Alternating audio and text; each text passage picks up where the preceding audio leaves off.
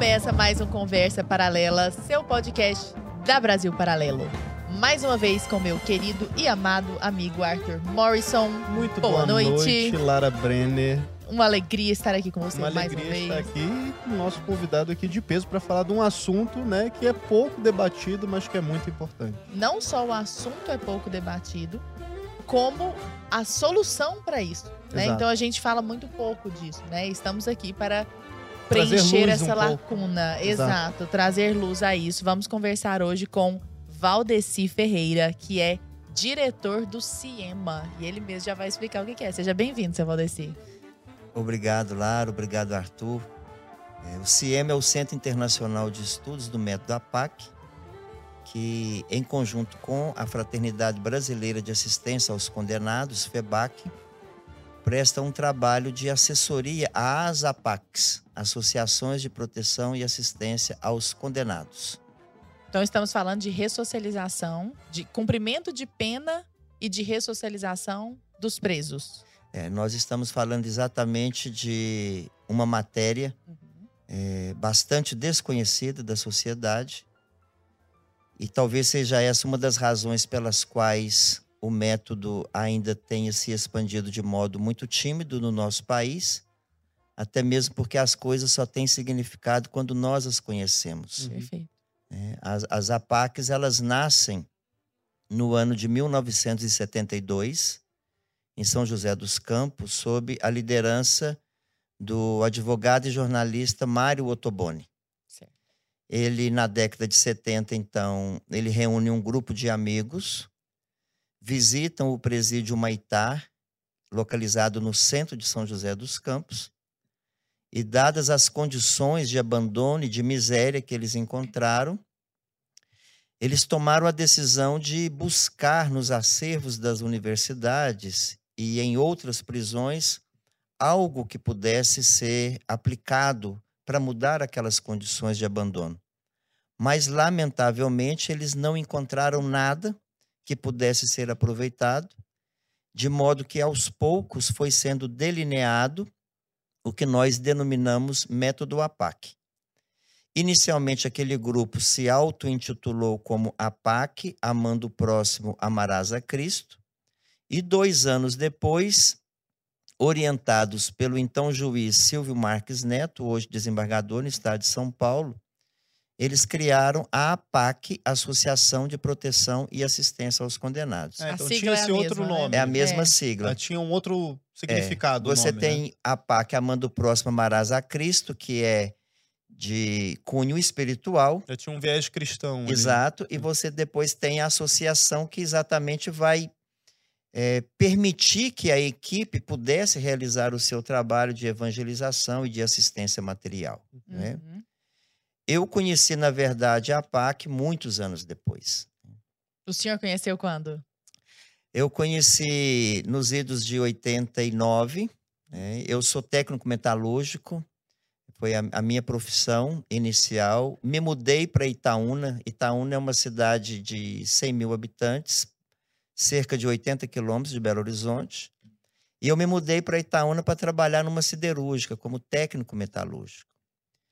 E dois meses depois, a convite de um grupo de jovens, quando de uma visita num asilo, eu visitei então o presídio de Itaúna, a cadeia pública na época, e fiquei impactado com o, o, o, o descaso, com o abandono daquelas pessoas que ali se encontravam. Isso a gente tá falando de que ano? De 86. Ah. Eu estava com 21 anos de idade, Não. é, muito novo, completamente imaturo em todos os sentidos. é. Uhum. E, e já aquela primeira visão, ela, ela me deixou muito, muito incomodado, porque a cadeia, na época, não tinha sequer um pátio para os presos tomarem sol, para receber a visita dos familiares. E eu fui justamente no horário da visita dos familiares. Então, tinha uma mureta que separava as famílias das grades, os presos atrás das grades, com as mãos para fora, e a família do outro lado. Então, eram mães que não podiam abraçar os filhos, filhos que não podiam abraçar os pais. E eu venho de uma família muito afetiva, somos seis irmãos, então aquela, aquele abismo que separava a, a, a família dos presidiários realmente tocou muito a minha sensibilidade. E desde então eu me lancei neste afã de fazer algo é, em, em prol daquela realidade. Né? Uma vez que a grande maioria dos presos tinham a mesma idade que eu, ou até mais jovens que eu, e eu fazia exatamente essa pergunta: por que eles e não eu? Uhum. Né? Então, eu diria que foi um, um, um início muito difícil. É, eu estava, digamos assim, sozinho, é, diante de uma realidade que era muito maior do que eu. Né? E as revistas sempre muito humilhantes, muito vexatórias. E hoje eu compreendo até porque naquela época a polícia não entendia por que, que eu estava ali uhum. para visitar os presos, uma vez que, que nenhum era parente meu. Né? Mas aos poucos a gente foi reunindo outras pessoas que, assim como eu, tinham também um, um propósito de, de, de servir o ser humano. E fundamos então a Pastoral Carcerária, da qual eu fui o primeiro coordenador. E três anos depois, nós já tínhamos feito uma série de mudanças na cadeia. Nós já tínhamos construído um pátio de sol, já tínhamos construído beliches para os presos. Nessa cadeia. Nessa cadeia, para os presos dando poderem, condições mais dignas. Dando condições mais dignas. Ali. Colocamos caixa d'água, uhum. é, compramos colchões, fizemos um ambulatório médico, conseguimos um médico voluntário. Ocorre que tudo aquilo que a gente construía durante o dia praticamente era destruído durante a noite, não é? Porque, Mas pelos próprios presos? Como, como... Pela situação de, de, em si, porque você tinha drogas, você tinha fugas, você tinha violência, você uhum. tinha corrupção, você tinha. É, era um, um antro, digamos assim, de, de descaso. Uhum. Não é? De desumanidade. De desumanidade. Não é? Então, é, foi exatamente três anos depois que eu descobri o método APAC através de uma bibliografia do Dr. Mário. Terminei de ler o livro dele às, às 11 da noite. O chamei por telefone e falei: acabei de ler um livro seu, gostei muito, mas eu não acredito que possa ser real o que o senhor escreve.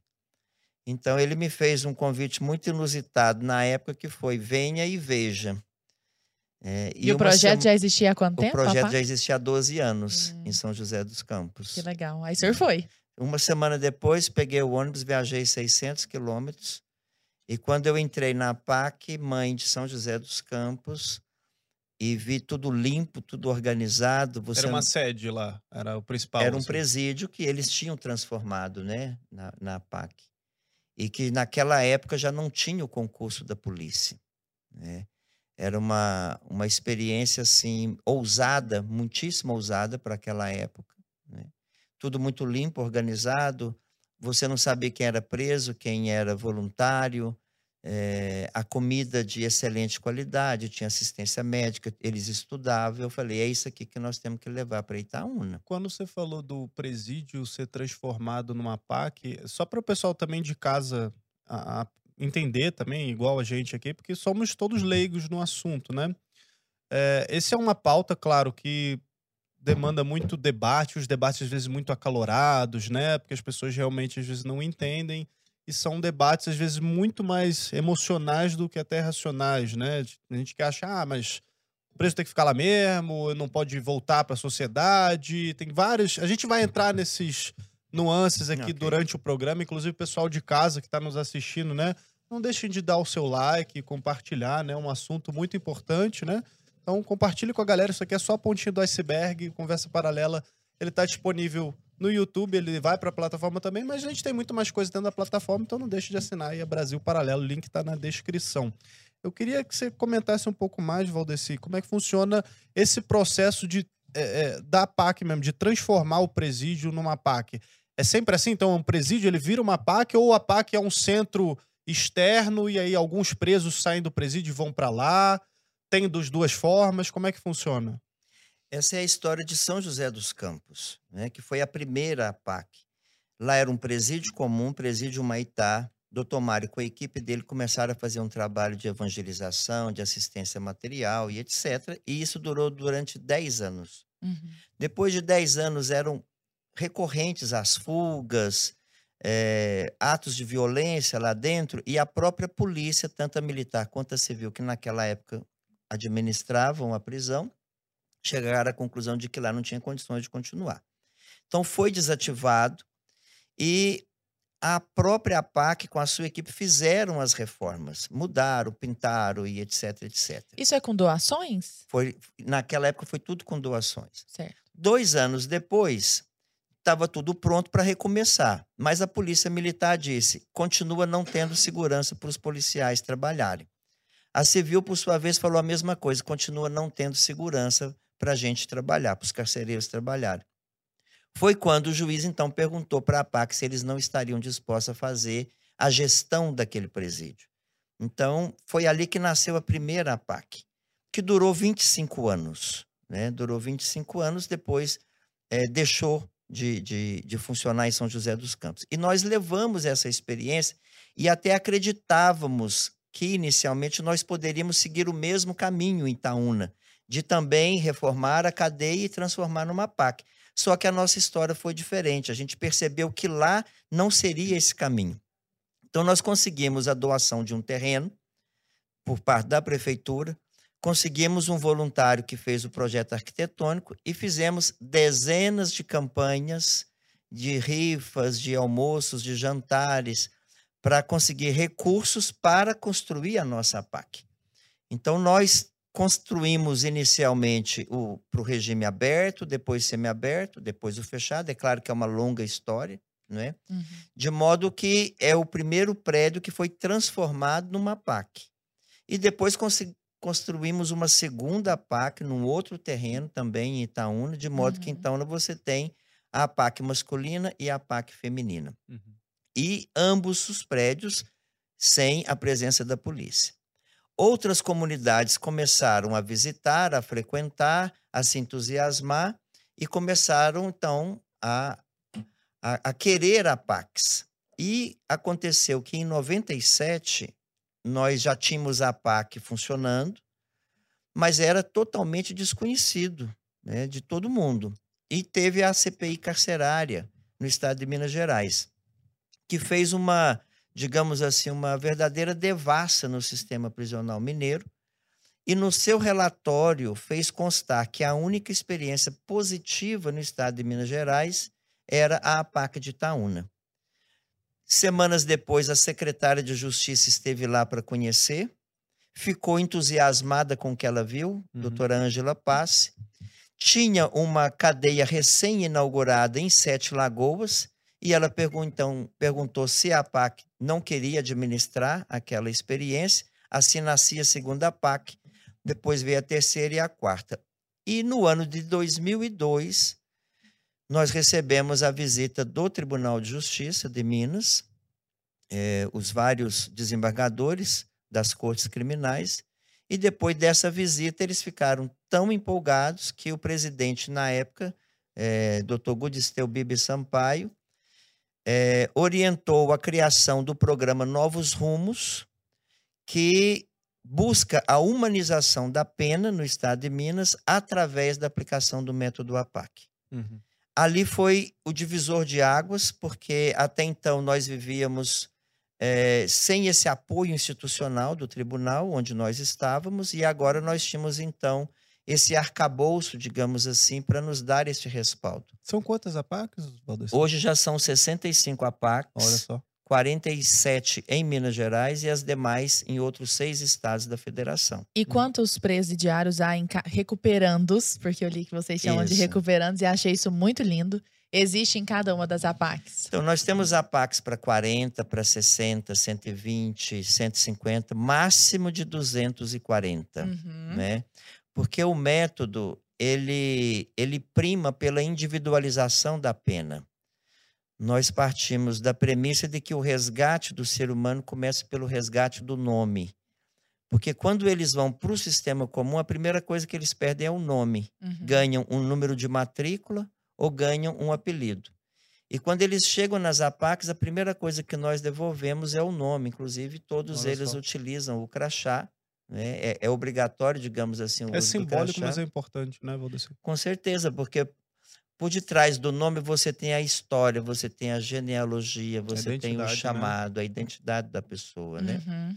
Então, eu estava dizendo daquele apoio do tribunal, e naquele mesmo ano nós tivemos um deputado que apresentou um projeto de lei na Assembleia Legislativa de Minas, que foi aprovado por unanimidade por todos os partidos, que alterou a lei de execução mineira, a lei de execução penal mineira, que deu às APACs eh, a, a possibilidade de administrar prisões sem polícia e celebrar parcerias, convênios de fomento para a manutenção dessas APACs. É, só, só eu tô imaginando a pessoa que tá em casa agora pensando assim: oi, são não sei quantas unidades, com não sei quantos recuperandos, e não tem polícia.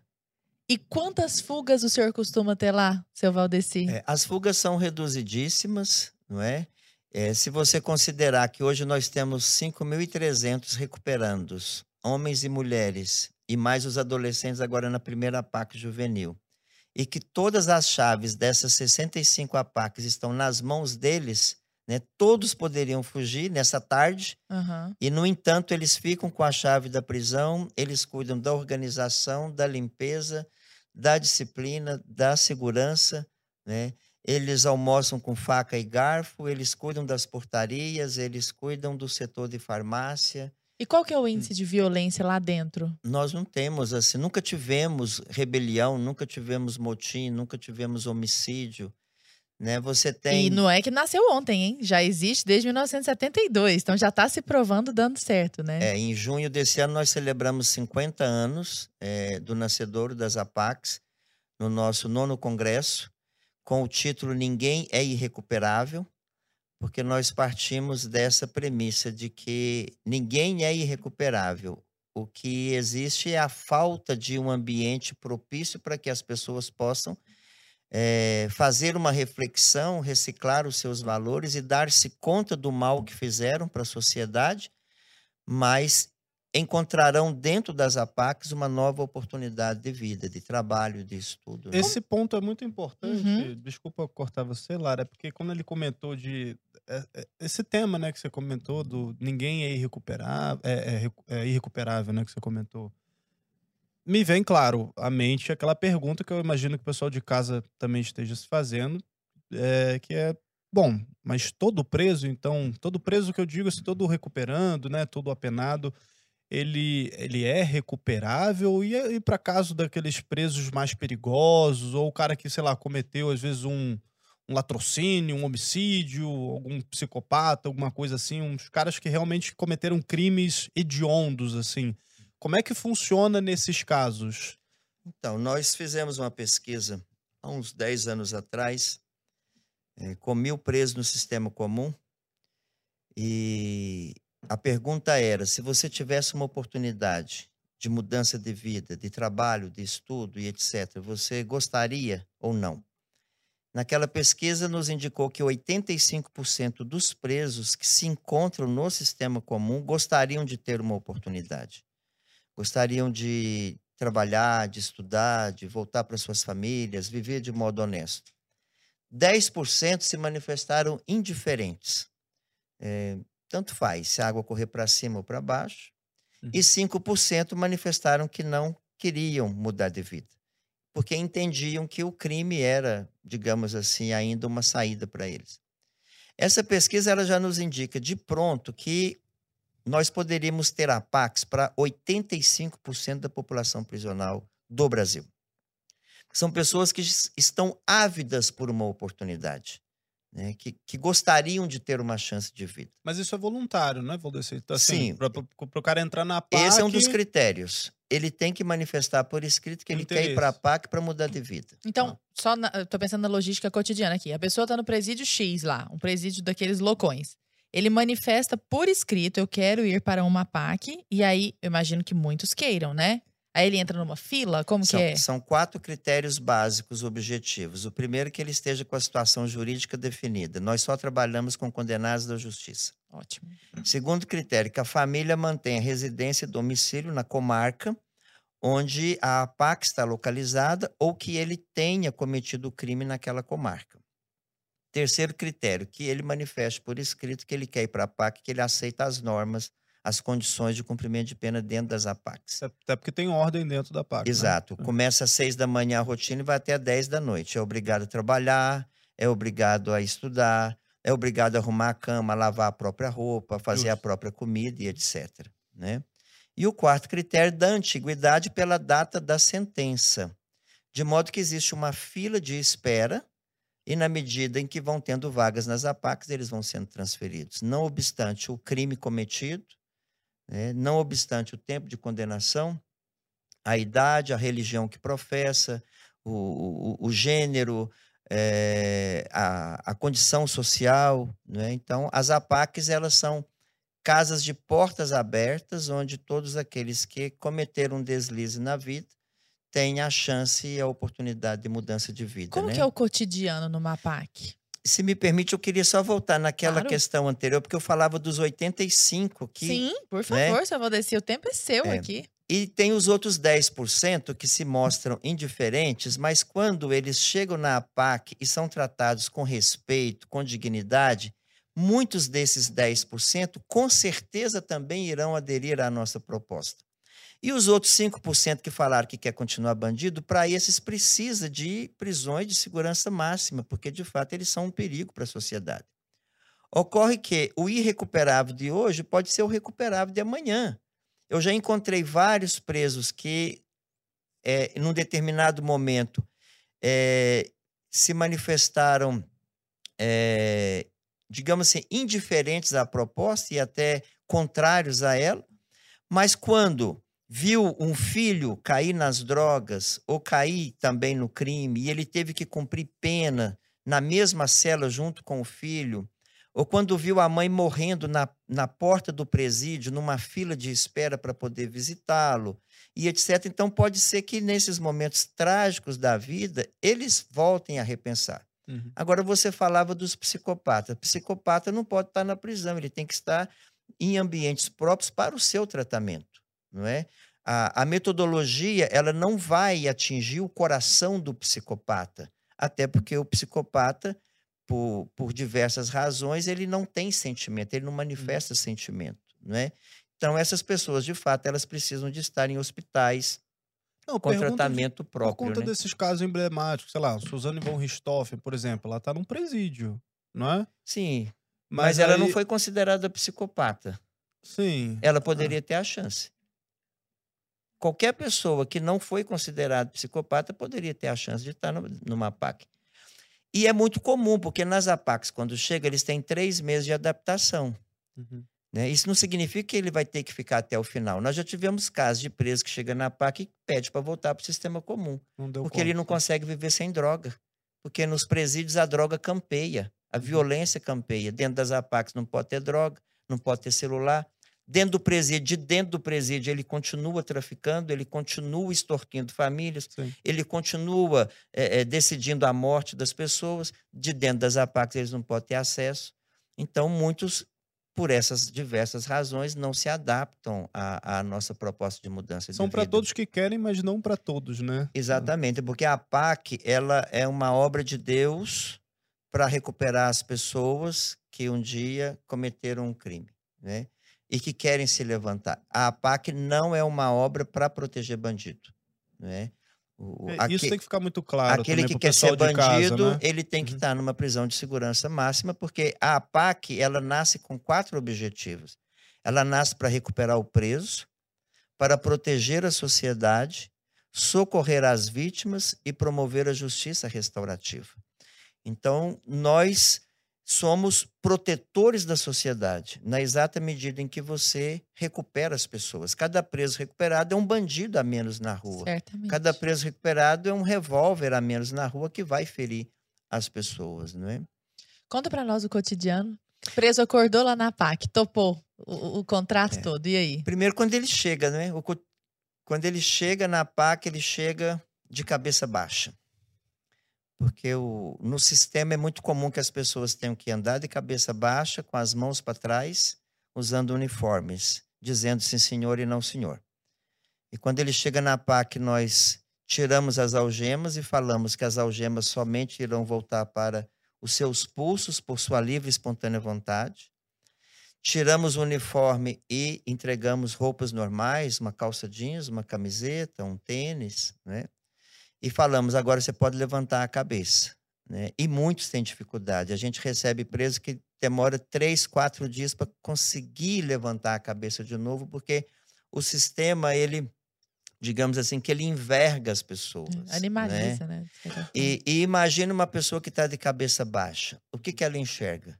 Nada além dos pés. Né? Então, os horizontes de quem está com a cabeça baixa são horizontes muito estreitos, né? não vão além dos próprios pés. Então, quando ele levanta a cabeça e é chamado pelo nome, algo de novo acontece. Né?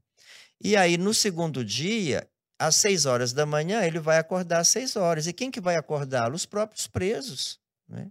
Os próprios presos. Dá um foco Entende? aqui na Lara, o, não, não o Robert. Foco na Lara aqui. Ai, ai, credo, gente. Meu Deus do céu. Maravilhoso, né, Lara? Não, e eu tô pensando assim, cara. É, funciona, né? Sim. Funciona. Tipo, não é que alguém tá aqui romântico contando uma história do que pode ser. Tô falando de um treco que funciona há trocentos anos, em múltiplas múltiplas unidades. De casa e não tem a menor ideia. É, e tipo, ninguém como que ninguém sabe disso, né? Desculpa, isso nunca aconteceu, viu? O senhor me perdoa. é porque eu tô pensando assim, onde que eu tava que eu não sabia disso, sabe? Como que isso existe no meu país e a gente não sabe disso? Desculpa, eu vou descer. Gente, troca a âncora do podcast, que essa não está suficientemente profissional. ai, ai. E aí, seu Valdeci, desculpa. E aí? Ele chega, o senhor tira lá, coloca a é. roupa. Aí ele, ele vai conhecer as instalações, né? São os próprios recuperandos, porque na PAC nós temos o Conselho de Sinceridade e Solidariedade, formado por recuperandos. Então, os recuperandos vão revistá-lo, os recuperandos vão revistar os pertences que está trazendo e os recuperandos vão ditar as normas para eles. Né? Porque são 12 elementos no método. Os um, próprios recuperandos que é, já estavam lá. Exatamente. Porque um dos elementos é o recuperando ajudando o recuperando, em todos os sentidos. E aí, no dia seguinte, ele vai acordar às seis da manhã. Às sete da manhã, tem o primeiro ato socializador do dia, que é o momento em que eles cantam músicas, cantam hinos, fazem leituras bíblicas, é, leem os termos de, de compromisso, né? Eles é, leem termos de adesão e depois eles vão tomar café, vão fazer a, a faxina, vão para a sala de aula, vão para as palestras de valorização humana. É, Todo mundo voluntário. É. Não, esses atos são todos obrigatórios. Não, Apenas é, os, os profissionais, perdão, são voluntários que trabalham. Não, nós temos uma equipe de funcionários em todas as APACs que atuam especificamente no setor administrativo, é um número muito reduzido de funcionários. Uhum. Você imagina que numa APAC, por exemplo, para 240, você tem três plantonistas no turno para cuidar de 240, né? Então, na verdade, eles não estão ali para vigiar os presos, são os 240 que vigiam os três, né? Eles estão ali mais para dar um suporte, um apoio, se alguém adoece, se precisa de providenciar uma escolta, etc. E já é meio autossustentável, né? Assim, tudo, tudo vai funcionando. Sim, é, tem uma rotina diária. E qualquer APAC que você chega, as cores são padronizadas. Às 7 horas da manhã, em todas as APACs, todos estarão na sala de palestra para participar desse ato socializador. Uhum. Né? E você tem as palestras de valorização humana, você tem os momentos de lazer, momentos culturais, a, a escola. E aí você tem no regime fechado o trabalho é artesanal, no semiaberto são oficinas profissionalizantes. Aí você tem fábrica de blocos, você tem horto, você tem horta, você tem padaria, marcenaria. E você tem ainda o trabalho externo. Então, são os três estágios, né, os três regimes de cumprimento de pena devidamente separados um do outro. Não é? Uhum. E, e nos finais de semana entra nessa rotina a visita da família, porque um dos 12 elementos é a família. Uhum. Nós trabalhamos concomitantemente o preso e a família do preso. Né? Isso, Isso, é bem. Deixa-me só ler quais são os 12 elementos aqui para o pessoal, que são os 12 elementos que estabelecem a metodologia da APAC, né? Participação da comunidade, se o senhor quiser até comentar cada um deles, algum que o senhor queira especificamente, mas eu vou falando aqui. Recuperando ajuda recuperando, trabalho, espiritualidade, assistência jurídica, assistência à saúde, valorização humana, família, os voluntários e o curso para sua formação, centro de reintegração social, mérito e jornada de libertação com Cristo. Tem algum desses específico que o senhor queira comentar? É, esses dois elementos, na verdade, eles precisam de ser aplicados de modo harmônico para produzir bons resultados. né? você não pode enfatizar um em relação ao outro ou deixar de aplicar um ou outro, porque é no conjunto desses dois elementos que você vai conseguir reduzir a reincidência, que hoje a média no Brasil é de 80% a 85%, para índices abaixo de 15% a última reincidência é de 13,9%, média das APACs. Nas APACs femininas, a média de reincidência é de 2,8%. E nas normais, nas cadeias normais? Você não tem essa Ah, diferença. feminina. Você não tem. Na verdade, nós não temos nem índices oficiais eh, no sistema prisional comum. Presume-se que seja superior a 70%, 80%. E nas que voltam para a vida do crime, 15. né? É, Seja e a média. Ah, Exato. E nas APACs é abaixo de 15, né? olha só. Nós temos APACs femininas, reincidência zero. Até porque a mulher ela fica muito mais impactada pela experiência da prisão, né? É, sobretudo aquelas que são mães, Uhum. né? Então, quando passam pela APAC, quando ali são tratadas com amor, com dignidade, quando aprendem uma profissão, né? Uhum. Elas saem e dificilmente elas retornam. Hein, Va- Valdeci, eu fiquei com muita curiosidade, né? Num desses 12 itens é, é citado espiritualidade, né? Como é que funciona isso dentro das APACs? É, existe algum, alguma religião predominante? Ou é é uma coisa. Como, é que vocês lidam com espiritualidade dentro lá das APACs? Eu, eu até lancei um, um- livro recente agora, durante o Congresso, com o título A PAC, a Revolução do Sistema Penitenciário. E neste livro, num, do- num dos capítulos, nós trabalhamos exatamente os 12 elementos com os fundamentos jurídicos e científicos para cada um deles. Né? Então, não, não é nada empírico, não é nada improvisado, não é nada amadorístico. Cada um dos 12 elementos, eles têm fundamentos científicos, não é? Quando você fala da espiritualidade, é, até Freud, o homem era visto é, numa tríplice é, ótica, digamos assim, biopsico e social. Uhum. A partir de Freud, com os estudos de Viktor Frankl, o homem passa a ser visto também na sua dimensão espiritual. Então, as APACs buscaram, nos estudos de Viktor Frankl, o seu embasamento, né, para que nós trabalhássemos dentro das APACs todas as dimensões do ser humano, inclusive a espiritual. Né? Então, não se trata de religião, Uhum. né? Se trata de ajudar as pessoas a dar-se conta de que existe um ser que nos transcende, Um sentido, né? um sentido para a vida, né? Então, o próprio livro Sentido da Vida, É, né? de traz a- Vitor Franco, A onde ele logoterapia ali. dá né? o estudo da logoterapia, que ele né, conta suas experiências no- no- nos campos de concentração, Auschwitz, etc. Então, é ali que a gente encontra esse, esse, esse embasamento, não é? Agora, se o preso não é cristão, se ele não é, se ele não tem uma religião, isso não o impede de ir para a PAC, já começa por aí. Eu, Uhum. eu sou ateu, ele pode ir para a PAC. Não é restritivo. Assim. Não é restritivo. E dentro das APACs, todos os atos religiosos, eles são voluntários. O preso participa se ele quiser ou não. Então, vamos supor que vai ter uma missa. Ele não é obrigado a ir na missa. O que, que ele vai fazer durante a missa? Ele vai ficar dentro da cela dele, em respeito àqueles que estão na missa.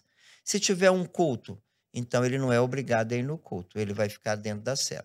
E se ele quiser ir nos dois, ele pode ir nos dois também. Ah, mas isso é a própria PAC, por exemplo, que organiza ou são os próprios recuperandos? Não, que, a PAC. que- Aí você tem o, o- o voluntariado, né? Sim. Porque o voluntário é um dos 12 elementos Uhum. e nada substitui o trabalho voluntário, né? Porque o preso dificilmente ele acredita naquele que vem por dinheiro, Hum. Mas aquele que vem por amor, né? Aquela pessoa que deixa sua família, que às vezes sai do trabalho e vai para a PAC, para qualquer é, atividade. Ali. Ah. E isso tem um efeito enorme né? no, no, no inconsciente do, do ser humano. Esse cara Com tá aqui porque ele quer, ele É. quer estar comigo, né? É, a gente até fala que o, que o voluntariado é a alma da APAC, né? é, o, é o que dá vida realmente. Então, é, os voluntários é que atuam especificamente nesse setor da espiritualidade, né? e é ecumênico. Né? Um trabalho ecumênico, bem organizado, não, não há imposição de religião, não há doutrinação, não se pode, inclusive, ter doutrinação dentro das APACs que ali ele está num momento de descoberta, em todos os sentidos.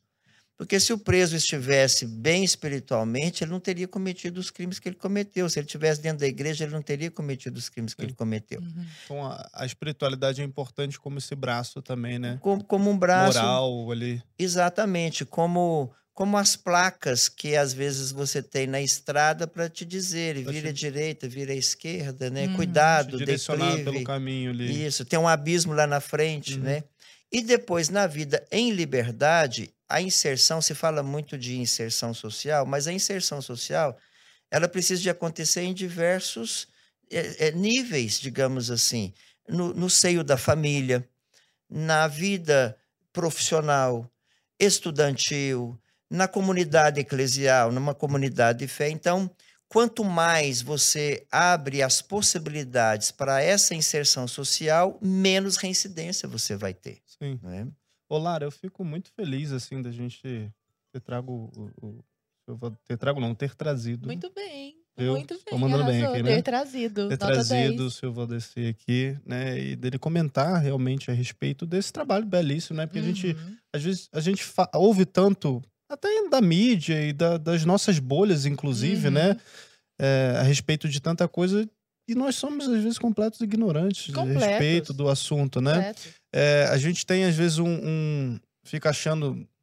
Sendo muito pessimista, assim, né? Porque a gente vê a situação Uhum. de insegurança jurídica, de insegurança pública, né? A gente lançou recentemente, inclusive, né? Dá para fazer um disclaimer pro pessoal de casa que ainda não assistiu. A gente tem um documentário, o maior documentário sobre segurança pública feito no Brasil, né? Que é o Entre Lobos.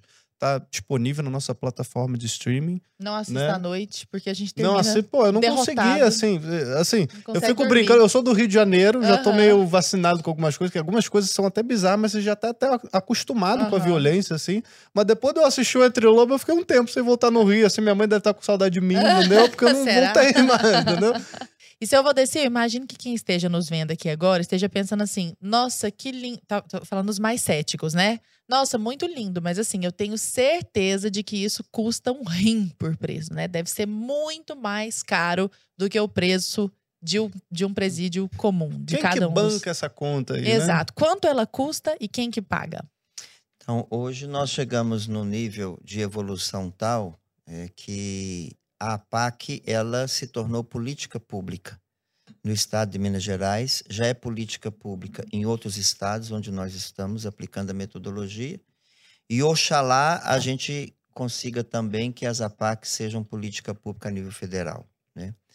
Então, se a APAC é uma política pública, ela é bancada pelo, pelo Poder Executivo. Né? Então, o Estado repassa mensalmente um valor per capita para cada uma das APACs.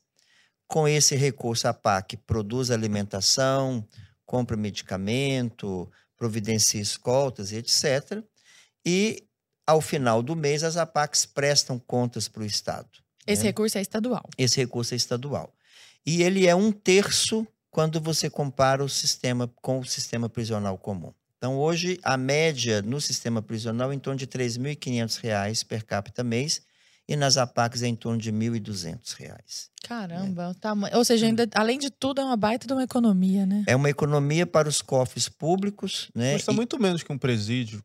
sim, né, por- E, e com um detalhe, porque se você chegar no presídio que custa 3.500 por mês, você chega lá, o preso não tem assistência jurídica, não tem assistência médica, não tem assistência odontológica, não tem assistência psicológica, não tem educação, não tem trabalho, Não tem nada. não tem É um nada. bicho. Então, é o dinheiro sendo jogado fora. eu, eu, digo sempre que é um dinheiro que poderia estar sendo utilizado para a construção de escolas, de creches, uhum. de pontes, né, de hospitais, e que, lamentavelmente, se gasta muito dinheiro com o sistema prisional para não recuperar ninguém ou quase ninguém. Né? Então, ainda que as APACs não recuperassem ninguém, só pela questão financeira, elas já seriam é, importantes de serem adotadas pelos, pelos nossos representantes do, dos poderes executivos. Seu Valdeci, eu queria que o senhor comentasse conosco um pouquinho a história de quem fundou as APACs, que é o senhor Mário Ottoboni, né? Como, como que foi a história dele? Então, o doutor Mário, ele, como eu já disse, jornalista uhum. e também é, advogado, ele era secretário na Câmara de Vereadores de São José dos Campos. Durante mais de 30 anos ele foi secretário. E, embora católico, embora cristão, ele mesmo dizia que ele era um fariseu, porque ele não fazia nada para ajudar o próximo. Né? E, a convite de alguns amigos, ele participou de um encontro da igreja denominado Cursilho de Cristandade. E teria sido naqueles três dias de encontro em que ele fez essa experiência bonita de Deus, de um Deus que não está mais nas alturas, mas de um Deus que se encontra no ser humano, para o qual nós devemos estender as nossas mãos, né? Então ele se lançou neste afã de socorrer essas pessoas que se encontram privadas de liberdade. E eu diria que ele gastou a sua vida nisso, muitas vezes em prejuízo da própria família, muitas vezes em prejuízo da própria saúde, da própria questão financeira. Ele foi para todos nós e continua sendo o grande inspirador. Né? Eu vim na sequência, né? e agora, recente, nós fizemos a, a sucessão. Né? Uhum. Mas o doutor Mário, ele realmente foi esse grande inspirador que escreveu mais de 25 obras acerca da metodologia que visitou esse país de ponta a ponta, que viajou por diversos países, lançando a semente da APAC. Ainda nesses dias, nós estamos com uma delegação da Argentina visitando a, as APACs em Minas, estiveram ontem comigo lá na sede da FEBAC. E a semente foi lançada há mais de 20 anos atrás, quando eu viajei com o Dr. Mário Toboni para a Argentina pela primeira vez. Né? Então você vê que a semente, quando ela é boa, uhum. ela cai na terra e fica esperando o momento propício para que ela possa fecundar e dar vida. Né? E, e o Dr. Mário é isso, é essa, essa pessoa, esse coração enorme né? que, uhum. que deixou esse legado tão bonito é, no Brasil e que, embora sendo genuinamente brasileiro, não é do Brasil. Né? Eu digo sempre que a PAC não é do Brasil, a PAC não é de Mário Toboni, a PAC não é de Valdeci. A PAC é uma obra de Deus a serviço da humanidade. Né? Eu cheguei a 10 dias do Quênia, estive lá por quatro dias, levando essa, essa experiência das APACs, e quando você visita essas prisões, né? Você vai ver que o, o, o estado de caos das prisões não é um luxo do Brasil. Né? Se você visita as prisões da América Latina, se você visita as prisões na África, se você visita as prisões na Ásia, você vai encontrar ali, na maioria das vezes, verdadeiras masmorras onde os seres humanos estão completamente abandonados. Então, a, a PAC ela é de fato uma grande inspiração de Deus, mas não é a solução. A gente precisa de deixar isso claro, porque nós não podemos é, ser ousados a ponto de dizer que a PAC é uma solução para o problema do crime e da violência, porque uhum. as raízes do crime e da violência são muito profundas. E o status quo das prisões, ele é mantido por muitas pessoas que sempre viveram e vivem à custa da miséria dos presos e é dos seus familiares. É uma cadeia de dominós, assim, Exatamente. muitas coisas que envolvem, né? Exatamente. A PAC não é um modelo de franquia que você pode sair replicando, como você replica, por exemplo, McDonald's. McDonald's. Uhum. A PAC não é uma máquina de recuperação de presos, onde você coloca o preso de um lado, aperta um botão e ele sai recuperado do outro. É um trabalho intenso, dia e noite, uma grande equipe de voluntários e de funcionários aplicando uma terapêutica penal própria. A PAC não é prisão privada, muitas pessoas às vezes confundem e não é prisão privada, porque a lógica das prisões privadas, das PPPs, é o lucro e a lógica das APACs é a recuperação de vidas. Né? As APACs não querem substituir o sistema prisional comum. Então, o que é a APAC? É uma alternativa viável ao sistema, ao comum. sistema prisional. Né? Então, eu diria que são quase que como vasos comunicantes. Né? Nós não estamos aqui para falar mal do sistema, não é?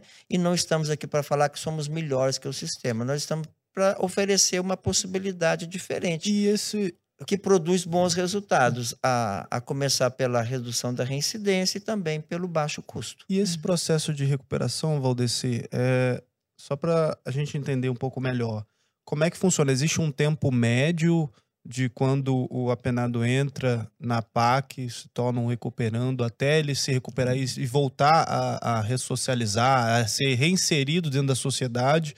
Isso tem a ver com a pena também? Há uma redução de pena? Como é que funciona isso? Tem um tempo médio, assim, o cara entrou, aí, sei lá, tantos anos depois ele sai. Como é que funciona esse processo, assim? A PAC prima pelo cumprimento integral da lei de execuções penais e dos princípios da nossa Constituição. Em tudo aquilo que tange aos direitos e aos deveres dos presos. Não só direitos, não só deveres, direitos e deveres. Então, nós cumprimos a lei naquilo que ela determina no tocante à liberação dos presos. Então, então se o cara tem uma pena de 30 anos, ele vai ficar 30 ele vai anos cumprir. Ah. Ocorre que a legislação ela permite que, pelo trabalho, a cada três dias você pode remir um na pena. Pelo estudo, a cada 12 horas de estudo, você pode remir um na pena. Então, dentro das APACs, uma vez que eles trabalham e estudam, ele pode abreviar, digamos assim, esse tempo de privação de liberdade, mas não será reduzido. Uhum. Né? Aquilo que ele deve para a justiça, se ele dever um dia, ele vai cumprir. Ele tem que cumprir. Ele tem que cumprir. Uhum. Agora, a mesma, o que, o, o que é triste é que às vezes as pessoas falam, a PAC parece um, um, hotel cinco estrelas. Não, a PAC não é um hotel cinco estrelas, a PAC cumpre a lei. Né? O que é triste é que a mesma lei que se cumpre nas, nas cidades onde temos a PAC é a mesma lei que prevalece no, estado, no país inteiro. infelizmente, a, a, aquilo, as APACs acabam sendo uma exceção, uhum. quando o cumprimento da lei deveria ser a regra no país inteiro. Né? Então, o dinheiro que se gasta para a manutenção dos presos no sistema comum é dinheiro que vem dos nossos impostos e que, lamentavelmente, não recupera praticamente ninguém. Seu Aldeci, se alguém está escutando isso agora, está assim, caramba, eu quero implementar uma PAC na minha cidade. Como é que a pessoa faz para implementar uma PAC?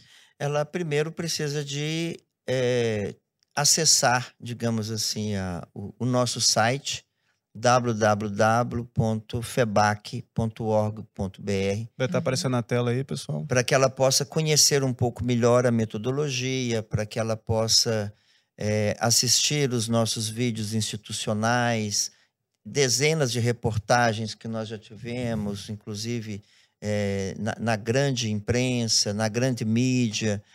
E ali ela vai encontrar o passo a passo né? sabendo sempre que não se cria PAC por decreto, pelo desejo, pela decisão dessa ou daquela pessoa, dessa ou daquela autoridade. Não é porque o juiz quer, ou o promotor, ou o padre, ou o deputado, ou o vereador, não. A PAC é o resultado da sociedade civil organizada que toma consciência do problema prisional e resolve apontar um caminho. Então, existe um passo a passo que começa com a realização de uma audiência pública, passando por um treinamento, capacitação de voluntários, escolha de terreno, filiação à FEBAC, etc. Eu diria que é um processo é, que pode ser mais curto, pode ser mais, mais, é, mais Moroso, né? acelerado, né? vai depender muito da organização da comunidade. Uhum. Lembrando sempre que não há falar de APAC se você não tiver o apoio incondicional do Poder Judiciário e do Ministério Público, porque eles são. Estaduais. É, porque eles são órgãos, são órgãos da execução penal. Então, eu, aqui eu falo do juiz da comarca hum. e do hum. promotor da comarca, porque eles que são os órgãos da execução que estão lidando diretamente com a execução penal. Uhum. Então, é muito importante que qualquer pessoa que queira é, levar a PAC para a sua comarca, que ela procure motivar as autoridades locais, a começar pelo juiz da execução e pelo promotor que também cuida da execução. A gente né? tem alguns números de taxas de sucesso aí dessas APACs que você possa trazer? É, eu, eu, eu começo exatamente pela, pela reincidência, né? Uhum. Para nós, é, esse seria o, o mais efetivo, digamos assim, porque você A faz... redução da reincidência no crime, né? Exatamente, porque você está protegendo a sociedade, né? Você está protegendo. Quando você recupera o preso e ele volta para a sociedade, ele vai ser um agente de mudança dentro da sua comunidade. Imagina, por exemplo, o traficante que vendia drogas lá na comunidade, lá na periferia. Agora ele volta com uma outra mentalidade, né? Então, ele que era um, um, uma, um agente nefasto, digamos assim, inclusive na formação das crianças e dos adolescentes daquela comunidade, agora ele vai ser uma liderança diferente. Uhum. né? Então, na verdade, nós não temos dimensão é, do bem que a PAC faz, né? Porque a pessoa que faz o mal não sabe o mal que ela faz, mas quem faz o bem também não sabe o bem que ela faz. Mas nesses anos todos de, de APAC, é, quanto cê- cê- a gente tem uma, pode ter uma estimativa quantitativa assim, de quantos presos foram ressocializados? Foram milhares. No nosso site nós temos es- esses números. Não, não vou aqui me atrever a falar Uhum. números que depois possam não coincidir com aqueles que Uhum. estão divulgados. Mas no site tem todas né? informações. Temos lá. todas as informações e na FEBAC nós temos pessoas que o tempo todo também estão ali à disposição. É, hoje nós acompanhamos mais de 100 pesquisadores do- de diversos países do mundo com trabalho de doutorado, de mestrado, com, com de- dezenas de teses científicas nas mais diversas áreas, estudando a metodologia PAC.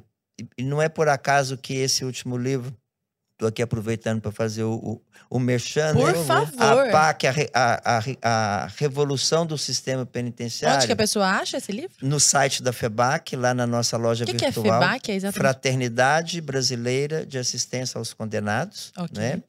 Ela, ela vai neste livro ela vai dar-se conta de que de fato a PAC é a grande revolução. Imagina prisões sem armas, prisões sem guarda, sem agentes penais, prisões sem violência, sem homicídios, prisões onde os presos ficam com a chave, onde eles podem almoçar com faca e garfo, onde o traficante e o latrocida, o homicida convivem na mesma cela com o estuprador, jogam bola junto, o que é impensável você ter familiares de presos que fizeram o curso de voluntários e que ajudam a revistar outros familiares quando vão visitar os seus parentes.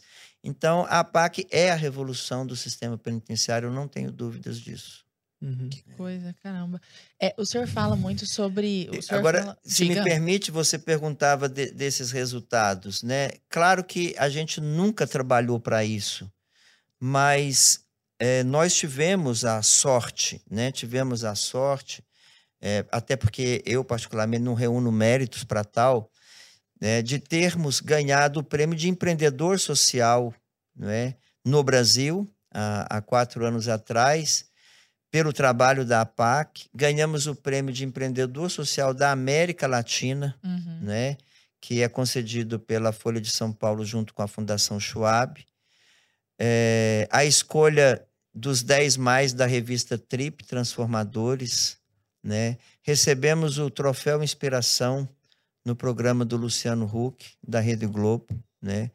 E eu diria que estas estas comendas, né, elas contribuíram sobremaneira para que a metodologia pudesse chegar em outros espaços, né? E, e aqui a imprensa, a- a- a- as mídias sociais, elas têm um papel extremamente relevante para que essas obras, não só as APACs, nós temos belíssimas obras no país, seja com trabalho com as crianças, com idosos, com, com enfermos, nas periferias, trabalhos que lamentavelmente nem sempre recebem o apoio que deveriam receber, porque não são conhecidos. Né? Então, eu queria de pronto aqui agradecer vocês, né? Nossa, que por esse convite, por essa não é por nada, oportunidade de fazer chegar a APAC ao coração de tantas pessoas, né? Sim. E, e um- lá há dois lemas, assim, que me marcam bastante, que é do amor ninguém foge e matar o criminoso e salvar o homem. É, a nossa filosofia é exatamente essa: matar o criminoso e salvar o homem. O sistema prisional mata os dois. É. Ele mata o criminoso e mata o homem na sua esperança de vida nova. Ou literalmente, Né? quando não, né? Ou literalmente quando não, porque nós não temos estatísticas oficiais de quantas pessoas são mortas o tempo todo dentro das prisões ou aquelas que suicidam dentro das prisões, né? E o amor, né? Eu, eu diria que assim como a confiança e a disciplina formam o tripé que sustentam a metodologia PAC. Então, esses 12 elementos, esses 12 pilares, eles estão apoiados neste tripé, né? É, eu diria até que é, é, é praticamente senso comum na maioria das correntes da psicologia que é, a necessidade primária do ser humano é dar e receber amor, né? Essa é uma necessidade básica de todos nós, né? E, lamentavelmente, muitas pessoas, ao invés de viver a experiência de amar e de ser amados, acabam vivendo a experiência de serem rejeitados. Né? Todos nós vivemos as nossas experiências de rejeição em algum momento da vida, mas aqueles e aquelas que cumprem pena nas prisões viveram experiências fortíssimas de rejeição, muitos já no ventre materno. Né? E quando uma pessoa ela não vive a experiência de amar e de ser amado, e pelo contrário, vive essa experiência dura da, da rejeição, ela fica clamando do berço ao túmulo por amor. Tem um, um autor que, que eu gosto muito, é, é Vitor Hugo, numa das suas obras, ele diz: Se nos falta o ar, sufocamos e morremos. Mas a morte por falta de amor é horrível, porque é asfixia da alma. Né? Você morrer por falta de amor é você morrer asfixiado na sua própria existência, né? Então, eu, eu vejo dentro das APACs, eu vejo dentro das prisões esses homens, essas mulheres que têm um potencial enorme, né? Que poderiam estar contribuindo para o crescimento do nosso país, da nossa sociedade e que estão aí sendo tratados como os párias da sociedade, como o lixo da sociedade, como a carne podre que não tem mais recuperação. Né? O, o grande problema das prisões não está dentro das prisões. O grande problema está fora das prisões, do lado de fora das prisões. Numa sociedade perversa. Essa sociedade que comete esse, esse equívoco, esse grave erro de acreditar que somente prender resolve o problema. Né? Acontece um crime de grande repercussão, fica aí uma semana na mídia. Aí, quando prende o sujeito, joga na prisão, pronto, a sociedade agora está tranquila. Mas ela se esquece de que essa pessoa que ficou abandonada atrás das grades, ela vai sair um dia, vai sair muito pior, com muito mais revolta, com muito mais ódio, e de novo vai ferir a sociedade. Né? Então é triste quando você vê a, a, a sociedade enxergando as prisões como espaços de vingança e não como espaços de recuperação de vida. Eu me lembro aqui de, de, de uma frase do, de Santo Agostinho, quando ele diz: Não existe um pecado que um homem cometa que o outro não seja capaz de cometer. E eu poderia parafrasear Agostinho dizendo que não existe um crime que uma pessoa cometa que a outra não seja capaz de cometer. Hum. Não existe um mal que uma pessoa faça que a outra não seja capaz de fazer. Até porque não existe nada mais humano do que o crime, humaníssimo ao qual todos nós estamos sujeitos. Né? Então, infelizmente, muitas pessoas só descobrem a existência das APACs quando o seu filho comete um crime, quando o seu filho é lançado atrás das grades como se fosse um animal. Existe ali dentro o programa Seguindo em Frente, né? que é para ressocialização e reinserção do preso. Como que é esse acompanhamento depois que ele sai? Sim, porque seria uma utopia nossa acreditar que a PAC é, é o fim. Ela não é. A PAC é o meio. Né? Não adianta nada você tratar a pessoa dentro do regime fechado, oferecendo todas as condições de mudança depois de vida. Depois largar ela no mundo, assim. É. É ou no semi-aberto e pegar um bicho de, em cativeiro e soltar na mata, achando que ele vai se resolver sozinho. Sim, assim. porque ele sai com o estigma da prisão. Está Uhum. escrito na sua testa ex-bandido, ex-ladrão, ex-traficante, ex-apaquiano. Né? Uhum. E se você tem uma empresa, se na sua empresa tem uma vaga e surgem dois candidatos, um que passou pela prisão e o outro que nunca passou, para qual que você vai oferecer a possibilidade de, de, de emprego? Exato. Naturalmente, porque não passou. Pelo né? Então é preciso ter um programa consistente para que essas pessoas em liberdade elas possam é, encontrar um apoio, sobretudo nos momentos difíceis do desemprego, Uhum. quando há uma recaída na droga, quando ela não encontra dentro da própria família um espaço de acolhida, né? Desculpa. Então é nesse sentido que entra o programa Seguindo em Frente, que nós estamos é, começando agora a aplicar dentro das APACs. Né? É, é uma experiência porque a gente vai viajando por aí, a gente vai também conhecendo coisas bonitas. Né? Eu conheci uma experiência muito bonita é, em Hong Kong e também em Singapura, um trabalho que eles fazem com os egressos da justiça, e a gente está procurando trazer também para dentro das APACs é, essas experiências é, exitosas de outros países também. Né? Mas eu falava do amor como um, um dos elementos desse tripé, Uhum. Mas tem também a confiança, né? Porque quando a pessoa ela entra no mundo da droga, quando ela entra no mundo do crime, ela perde a confiança de todo mundo, Uhum. a começar dos familiares, né? Ninguém mais tem, tem, tem confiança de deixar a carteira perto, ninguém mais tem confiança de entregar a chave.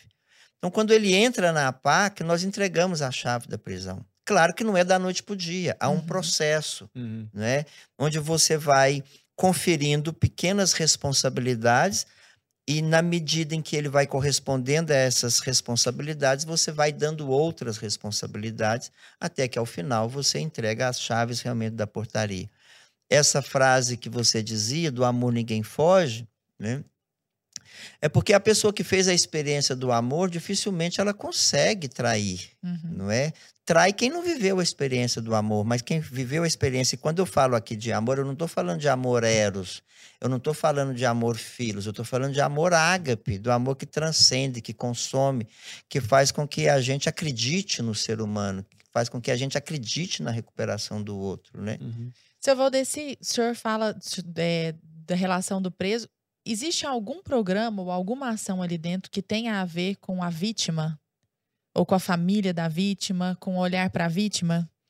Então, quando nós temos no oitavo elemento, que é a família, nós trabalhamos a família do recuperando e trabalhamos também a família da vítima. Nas APACs, você tem eh, o que nós chamamos de terapia da realidade, eh, onde você confronta o preso. Você coloca o preso diante de si mesmo, diante do espelho da vida, para que ele possa dar-se conta do mal que ele fez. Porque geralmente o preso, muitas vezes, ele não se dá conta do mal que ele fez. Você, ah, eu não vendia droga, o pessoal que vinha comprar, né? Sim. Eu matei, mas eu matei em legítima defesa. Aham.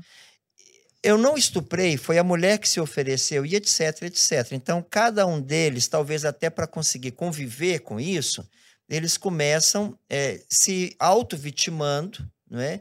E nós precisamos de ajudá-los a dar-se conta de que eles deixaram vítimas sofrendo do lado de fora, não é?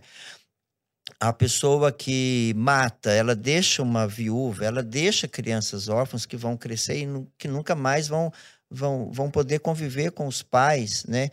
A, a- pessoa que vende droga, que destrói famílias. Eu falo que o traficante ele é um homicídio em potencial, porque ele mata a esperança, ele mata os sonhos das juventudes, né?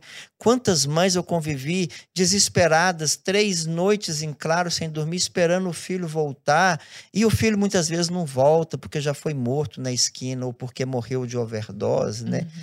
Então, nessa terapia da realidade, onde você faz com que o preso se dê conta do mal que ele fez, não é?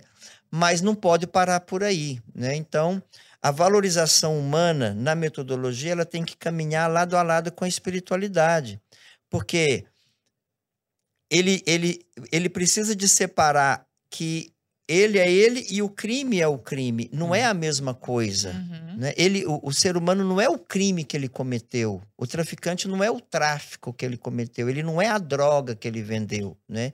E todo homem é maior que o seu erro. Então aí entra a- o aspecto da espiritualidade. Quer Uhum. dizer, todo homem é maior que o seu crime. Todo homem é maior que o seu pecado. e ao final nós vamos ajudá-la a reparar o mal que ele fez. Ah, que bacana é? isso. Então, nós estamos, inclusive, já para o próximo ano, vamos começar a aplicar um programa chamado Árvore Sicômoro, né, que é um programa da Prism Fellowship International, ao qual a FEBAC é afiliada e do qual eu sou conselheiro, né, que é um programa belíssimo onde você trabalha o ofensor né, e a vítima, né, exatamente para que possa, dentro da justiça restaurativa, que lamentavelmente no Brasil se fala pouquíssimo, se estuda pouquíssimo e se aplica quase nada, nós precisamos de encontrar é, nos mecanismos da justiça restaurativa outros caminhos para a punição das pessoas, né?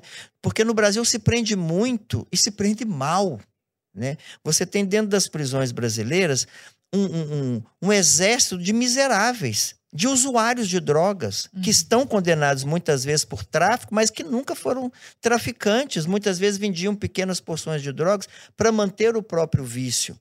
A prisão não vai ajudá-los em nada, pelo contrário, a prisão é a universidade do crime ele entra como um usuário de pedra, um usuário de cocaína e vai sair de lá como um grande traficante, inclusive conhecendo as rotas de tráfico. Uhum. Ele entra como um reles batedor de carteira, de celular, de correntinha de ouro e sai de lá um assaltante de banco. Sim. Ou ele entra como assaltante de banco e sai de lá como latrocida.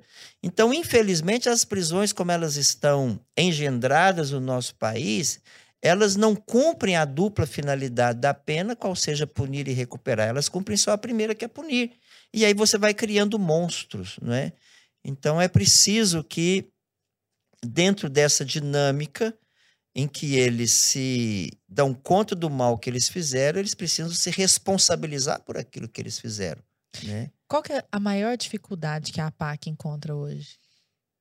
Nós temos muitas dificuldades, né? As, as maiores, é, fique à vontade. Eu diria que uma é essa que há 50 anos nos persegue, que certamente nos próximos 50 anos ainda vai continuar nos perseguindo, que é a mudança de cultura, né? Porque esse preconceito que está arraigado né, na cultura brasileira, e isso é, é, é mundial, em todos os países por onde eu fui, eu já estive em 37 países, em todos eles eu encontrei o mesmo preconceito, né?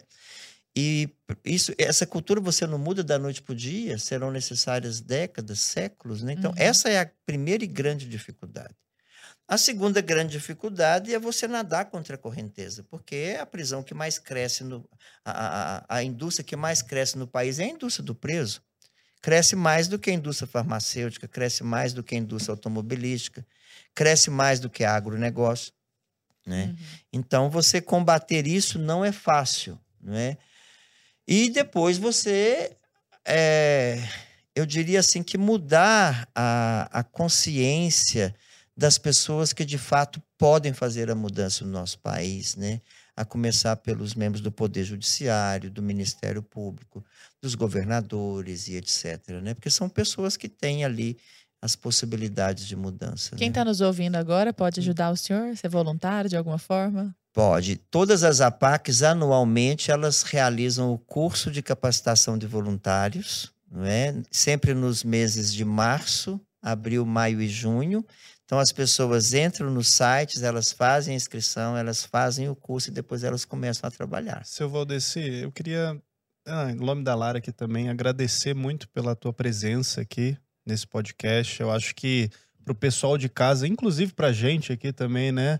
É, a gente pôde aprender muito aqui, né, com todas essas informações, né, que a gente realmente não conhecia. Eu queria que você pudesse deixar, né, a tua câmera tá ali, essa aqui da ponta, deixar para o pessoal de casa uma palavra final, de repente contar um pouco também da tua história, né, de como você se descobriu dentro desse meio, você saiu lá da siderurgia que você comentou e tal, entrou nesse, nesse meio aí de ressocialização do, dos presos. Como é que foi isso para você? E fazer um convite para o pessoal de casa conhecer, né? E falar, claro, das tuas redes sociais, né? Ou como é que a gente pode encontrar aí esse serviço e conhecer mais e aprender mais com, com essas APACs aí. É, se for para contar a história, vai ter que marcar outro podcast. É, faz uma palavrinha final para o pessoal de casa. É, eu, eu dizia no, no, início da nossa conversa das muitas dificuldades que eu encontrei no início, né? A começar pelas revistas humilhantes, vexatórias, né? E eu, eu, eu, eu via todas aquelas dificuldades dentro da prisão, não é? Então, a água que era quente, eles, a água que eles bebiam era a mesma água que descia na descarga do banheiro, Nossa. não é? Então, o período de calor era tão difícil, eu pedi os vizinhos para fazer gelo e quando eu ia visitá-los, né, nos meus horários de folga do trabalho, eu trabalhava de turno, é, eu ia de casa em casa recolhendo gelo para poder eles terem uma água gelada para beber. Na época de frio, eu via eles dormindo com aqueles cobertores encebados, porque dormiam no chão, alguns dormiam em cima de papelão.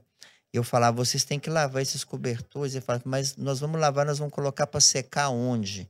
Porque como é que você vai secar cobertor dentro da, da cela. Aí eu comecei a levar os cobertores para lavar em casa. Né? Eu morava muito longe, morava numa república na época.